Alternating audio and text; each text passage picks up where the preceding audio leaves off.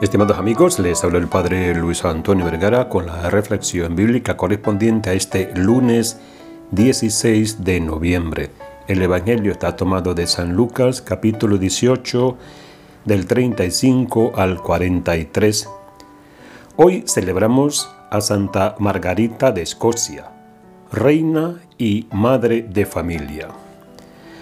Margarita era hija del rey San Eduardo Luego de caer Inglaterra en poder de Guillermo el Conquistador, Margarita y sus hermanos se refugiaron en Escocia, donde era rey Malcolm III, quien al reparar en las cualidades de la joven, se casó con ella, convirtiéndose en reina de Escocia.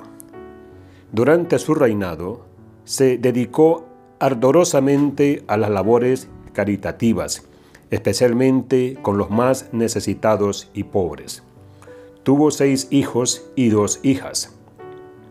Su esposo, Malcolm III, era cruel y rudo, pero la amabilidad de Margarita lo fue volviendo amable y caritativo, tanto que él mismo le ayudaba a servir a los pobres que llegaban a pedir alimentos. De los hijos de Margarita, dos llegaron a ser santos y tres fueron reyes.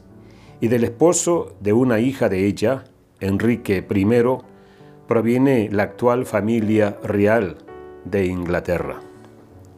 Hizo numerosas donaciones que permitieron la construcción de conventos y templos y organizó una asociación de señoras para dedicarse con ellas a tejer y a bordar ornamentos para las parroquias.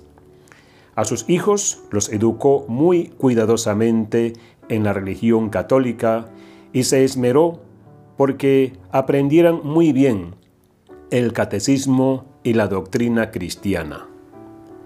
En su casa y entre la gente del pueblo, hacía leer las vidas de los santos y puso bastante esmero y énfasis en conseguir sacerdotes fervorosos y preparados para las parroquias.